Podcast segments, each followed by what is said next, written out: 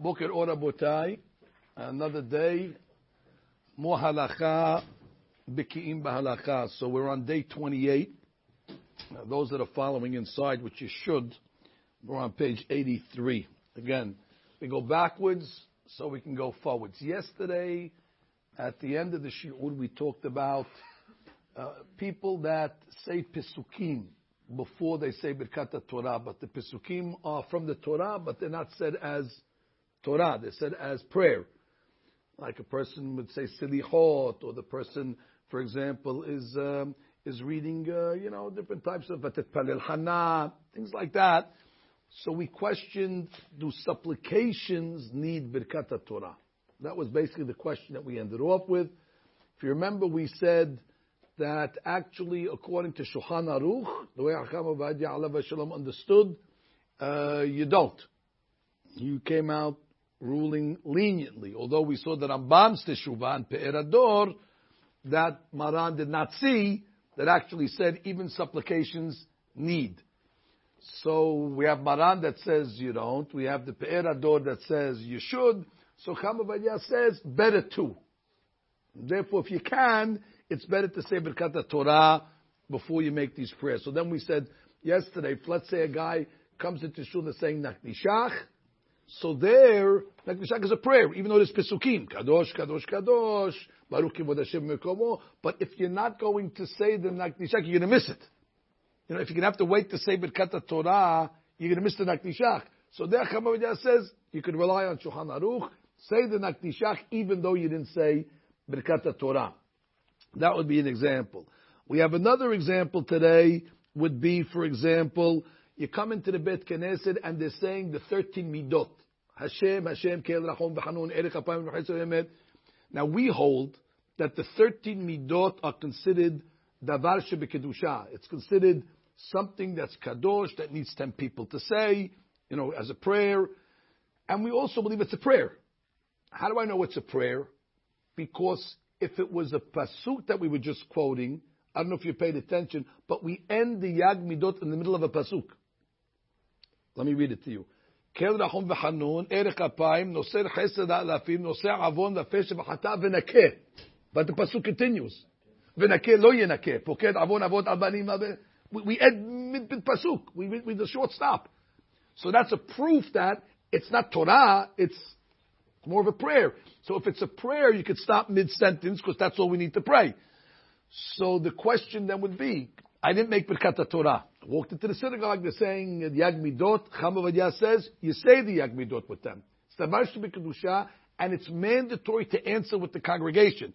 There were some rabbis that felt, yeah, it might be a holy thing, but there's no obligation to answer with the congregation. You know, they're doing it, and you don't have. Not, it's not like that nishach, they said. But Chamavadia doesn't hold like that.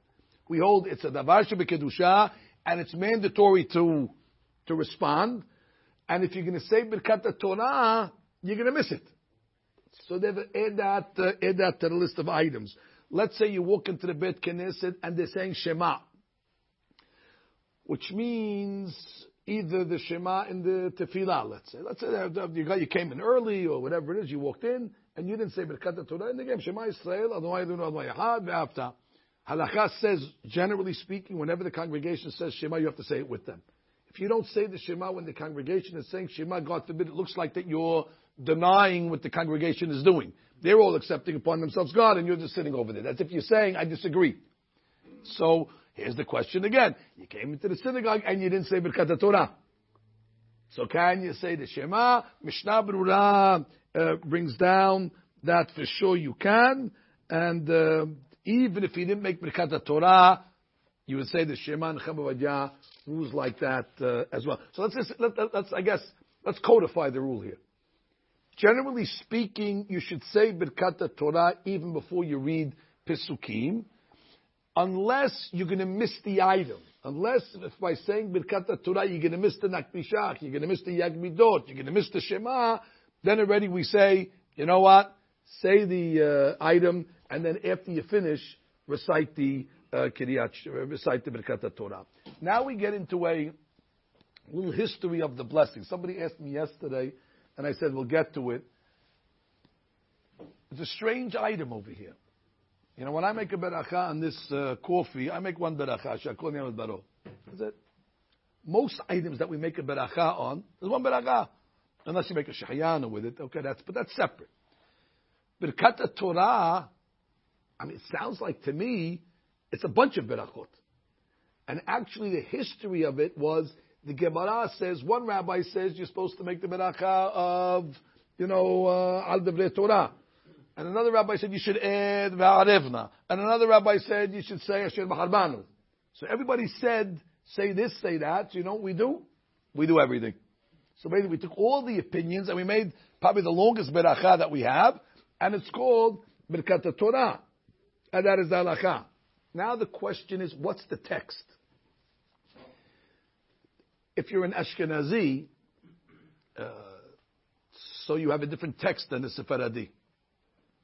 Ashkenazim, their Birkat Torah goes like this: Baruch Ata Hashem, Elokeinu Melech Haolam, Asher Kiddeshanu b'Mitzvah v'Sivanu la'asok b'Divrei Torah. Now, I have to tell you, it's a beautiful beracha. It really defines what you're doing. La'asok b'Divrei Torah, to, to toil and to engage in the in the study of the uh, Torah. And especially that's what the main purpose of the beracha is. It's a beracha for the study of Torah. So therefore, la'asuk b'divrei Torah. Uh, also, the rabbis of Musar love the word la'asuk because la'asuk implies toil. That you know, Torah is not just a you know, it's not stamp collecting. It's not a it's not some hobby that you know you just pass the time away and uh, you know you you know you're collecting uh, old coins. Now that's a, that's a hobby. You do it casually, just to, just to waste some time. Torah, eh, how do you say business in Hebrew? Esek. It's a business. So therefore, when you sit down to learn Torah, it's business. This is the most important business, the business of the soul, it's the business of eternity. The business that you're involved in, it's going to outlast you. The business will outlast you, but this Torah is eternal.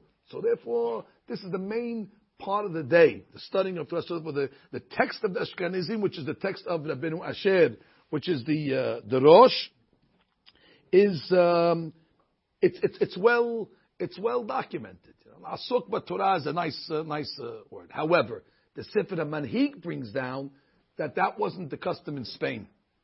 The Jews that descend from Spain, which I guess is us, you know, somehow we all all roads lead back to Spain. So our custom was to say al divrei Torah, al divrei Torah. And to justify that text, which is a beautiful text as well, the rabbi called Rabbi David Abu Darham, he said the reason why that text is beautiful, well, it's talking about Divrei Torah, but it's more inclusive because it includes also the mitzvot. You know, Al Divrei Torah is not only the learning, but all of Divrei Torah. And therefore, you know, some will argue that there are certain mitzvot that we don't make a beracha on. For example, kibud avim. You don't make a beracha on kibud avim. Uh. We don't make a beracha on tzedakah. But these are mitzvot that we do every day. So some say when you say the beracha al devre Torah, it includes all those items that you're going to do during the day that are mitzvot that you're not necessarily making beracha. You, don't get that advantage if you say la'asuk b'devre Torah. Because if you say la'asuk b'devre Torah, it's just learning. But if you say al divrei Torah, it's more, you know, divrei Torah. It's the whole uh, the whole package. It's Torah mitzvot, and therefore you can you can basically have kavanah in the morning for all those mitzvot that you're going to do as well that don't have a beracha. You could cover it with the uh, al divrei Torah, and that's what the uh, that's what the mefarshim say. There was a great rabbi called the Yafeh Lalev, and he said uh, he said exactly that. He said that our uh, all inclusive, which is the incidentally the same text as Maimonides. Harambam also had that text. So, by the way, sleep good. Al Devre Torah, it's Rambam, it's the Minhag of Spain, uh, it's the Beit Yosef went both ways. But bottom line, we're going to follow the custom, and there's there's good logic to it. Now, I want to make something very clear. I'm not saying that you need to make Birkat Torah before you do a mitzvah. For example, a guy wakes up in the morning and his father tells him, his father's in bed, son, get me a cup of coffee. You can't say, well, I didn't say Birkat Torah yet. No, no, no, this is a mitzvah. There's no, even though it might refer to the mitzvah, like we said, but Hakam Levashom says it is permissible to do mitzvot before you make Birkat Torah. Now, even though you're going to tell me, but Rabbi, when I'm doing the mitzvah, I'm thinking about the mitzvah, Kebud and the Hadushim. Would we come out thinking the Torah? You don't have to make Birkat Torah. That's the opinion of the Agur. So therefore, if somebody asks you, do you have to make Birkat Torah before you perform mitzvot? No. So you can give tzedakah before Birkat Torah. You can do Kibud Avayim. Basically, the Birkat Torah primarily is for the uh, for the mitzvah of learning itself. And again, follow the Sephardic custom, Rabotai. Please. If the Sephardim are not going to be Sephardim, then who are? You know, we can't rely on, uh, you know, anybody else. Read the text, al devre Torah, like the custom of our ancestors. Now here we get to the big debate. And this is the subject of today. If you have a siddur, you want to give me a siddur? If you have a siddur, there you go, beautiful. How many berachot are in Birkat Torah? How many berachot? Well, Baruch Ata Hashem Elokeinu Melech Haolam Asher Kedesham V'Sivanu Al Torah. So I'm assuming, I mean, in my book it's got two dots even after that. Al Torah sounds like so pasuk. And then what's the next beracha? Ve'arevna. Oh, hold it. You never start. Exactly. You never start. I said that's grammar. That's third grade grammar. You never start a sentence with and. You go to school and start a sentence with and. That's it. You get a zero. Remember, you have to indent and you got to start the sentence with a, with a proper, uh, you know, noun or pronoun. You don't start with and. And here, the second part of the beracha, ve'ha'arev. So therefore, some see in that vav that actually it's attached. And therefore, it's all one long beracha. Asher kedeshana b'stav v'sivanu al devre Torah v'arevna Hashem Elokeinu. It's all one item, and it ends at Hamlamet Torah la'amo Yisrael. And then the second beracha, according to everybody, would be Asher b'harbanu mikol ha'amim v'natarav. So according to that school of thought, there's only two berachot in the Birkat Torah the first beracha of uh, al uh, devre Torah ve'arev until Hamle Torah Israel. That's one, and then Asher Bacharbanu. Whose opinion is that? That is the opinion of the rabbi called the Tur. That is also the opinion of the rabbi called Rabbeinu Tam. Very nice. So you got serious rabbis. But we have Harambam. And Harambam comes along and says, absolutely not the first beracha ends at Al Devre Torah. I'm sorry, yeah, Al Devre Torah, and the next beracha starts Ha'arevna. Harambam in his text does not have a vav. You see that? So Harambam is telling us two things. Number one, they're separate berachot. And I guess to satisfy that, he said, there's no vav. If it's a separate beracha, no need for a vav. Actually, the vav is misleading.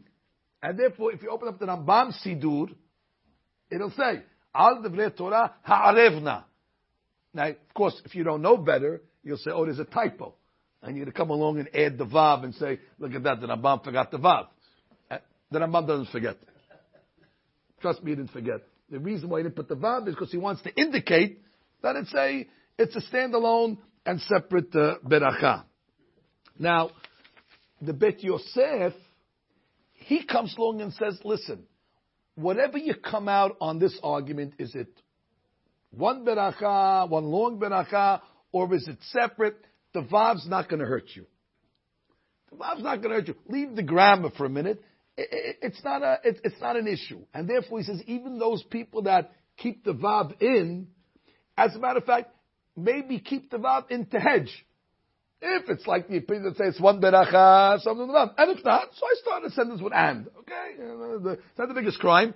You don't go to jail for that. So therefore, the Bet Yosef says, regardless what you hold, keep the, keep the vav in. Okay, fine.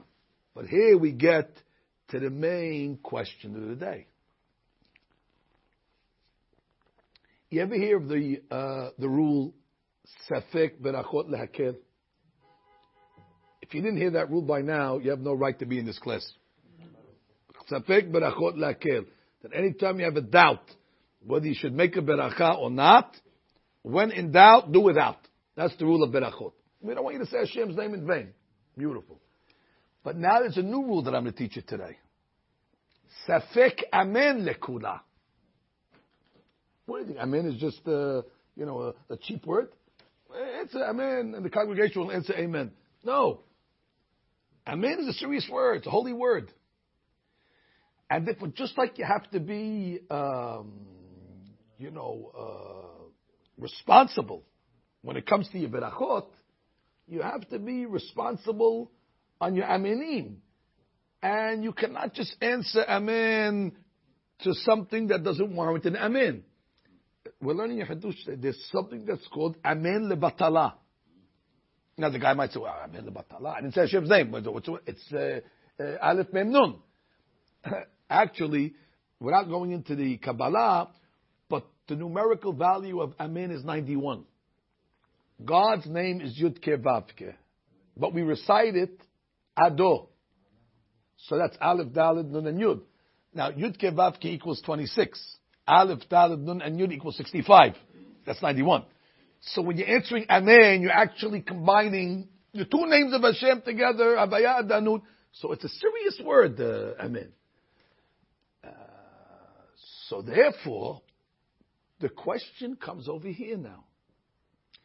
Guy sitting next to his friend, he's making Birkat Torah. Sefer Adiga, you're sitting here. Asher Kedeshan Al Torah. Do you answer Amen or not? Well, if you ask the Benutam, and you ask the two, they'll say, you're in the middle of a Barakah. It's one Barakah. Continue. But if you ask Harambam, he'll tell you, you gotta answer Amen.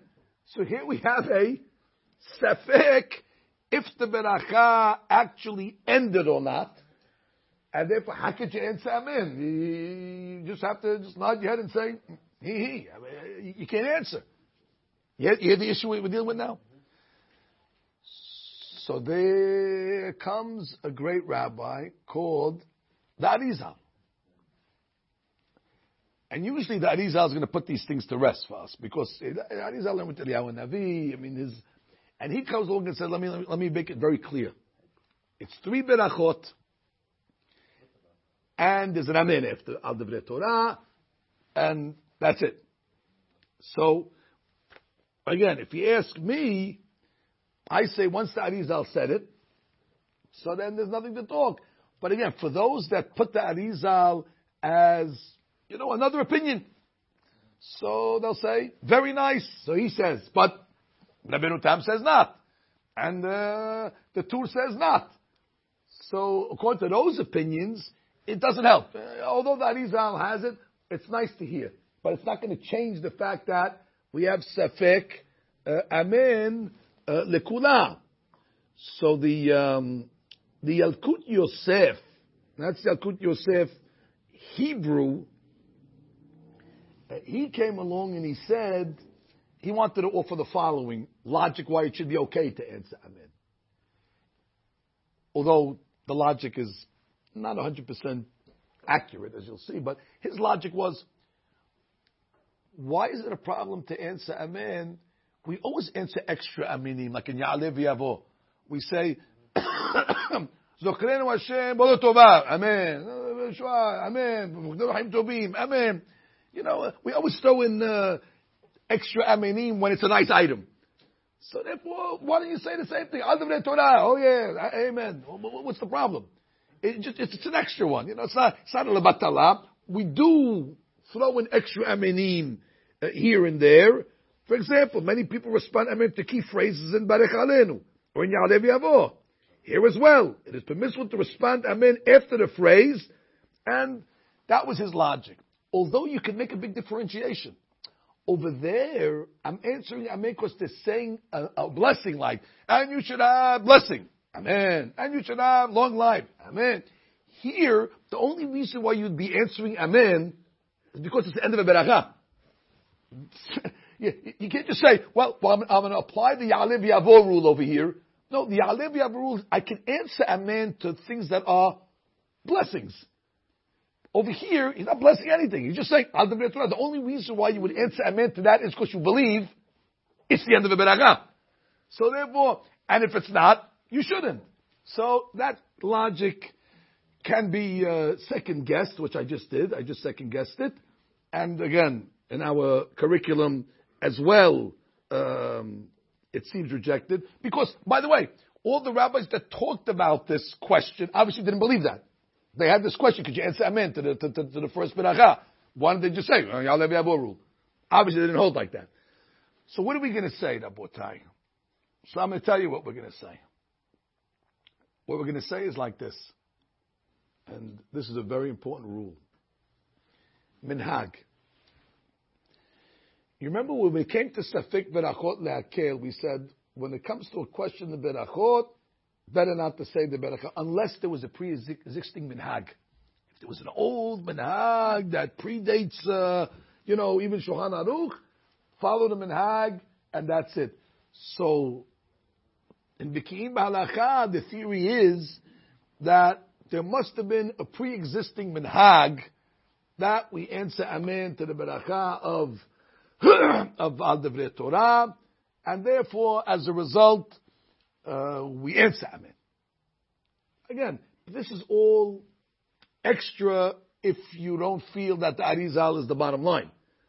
If you follow the Ben Ish Chai, however, the Kaf HaChaim, once the Arizal says to do it, so then the whole argument is moot. I don't need to come and say it was an old minhag and they were doing it 2,000 years ago.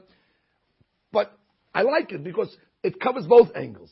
I have the Arizal. Even if you want to say the Arizal's opinion adds weight, but it doesn't you know, it doesn't finalize it, I can say we have a, a That's the last line. If you look at the um, um, on page 86 of the note on the bottom, the Rav writes over here is um, we follow the established custom and override the principle of safek amen nakel as stated above. So let's uh, let's just uh, take this uh, again to review.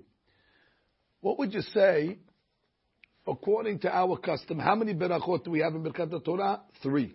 Now, that's important to know, because back to the hundred berachot, you got to know how many to count. So if you're you're in Ashkenaz, you're, you're minus one already. So therefore, the more berachot, the, the, the, better for us. So therefore, you can count three towards your uh, item to your berachot. And if somebody asks you, do I answer amen to the beracha? You tell them yes. Al Torah you answer. Now, um, I just like to point out a, a, case. Let's say you have a question if you made Birkat Torah or not. You don't remember. You woke up, you were groggy, you said Birkat Torah, but you forgot if you say, yeah, how it is. Sometimes you forget. Nobody's forgetting anymore. Now we're saying it at home, when the do it open. Now you can't forget anymore. After we instituted this new way of, of, of serving God, it's very hard to be you know, drunk. But before Biki'im B'halacha, people were saying it walking in the car. It was robotic. So by the time you got to shul, you say, hey, did I say Birkat Torah? I'm clueless. So what would you do in that case? You let somebody else say, say it to me and I'll answer. So the question would be, would you answer Amen? Why? Because if you say that you shouldn't answer Amen, so it could be it's a hefsek. But according to what we're saying, you answer Amen. That's the minhag. And therefore, if you hear somebody else make the even if you need it for yourself, you answer Amen to al devre Torah. Ve'arevna, so there's a vav. So there's a vav. Don't, don't, uh, don't be so, uh, you know, critical. Bet Yosef says, the vav, we're putting it there to satisfy all opinions. If it's one berakah, there's a vav. If it's two berakot, you don't need the vav, but the vav doesn't, doesn't hurt. So don't take out the vav. And then clearly you'll answer Amen to Hamnamet Torah Lamo Yisrael, and then you'll answer Amen to Asher Bacharbanu. And regarding the first thing we said uh, uh, today is that according to our custom, if you heard the Yagmidot before Birkat Torah, you answer. If you heard Shema Yisrael before the Birkat Torah, you'd answer uh, as well. Furthermore, it goes without saying. I want to make this clear. If you heard Kaddish before Birkat Torah, for sure you answer. Kaddish is not Torah. And if you heard Barichu before Birkat Torah, for sure you answer. There's no Pesukim in Barichu. That goes without saying. And you could do mitzvot as well before Birkat Torah. Baruch Adonai Le'olam. Amen ve'amen. Hananya ben Akashia. Baruch Hu,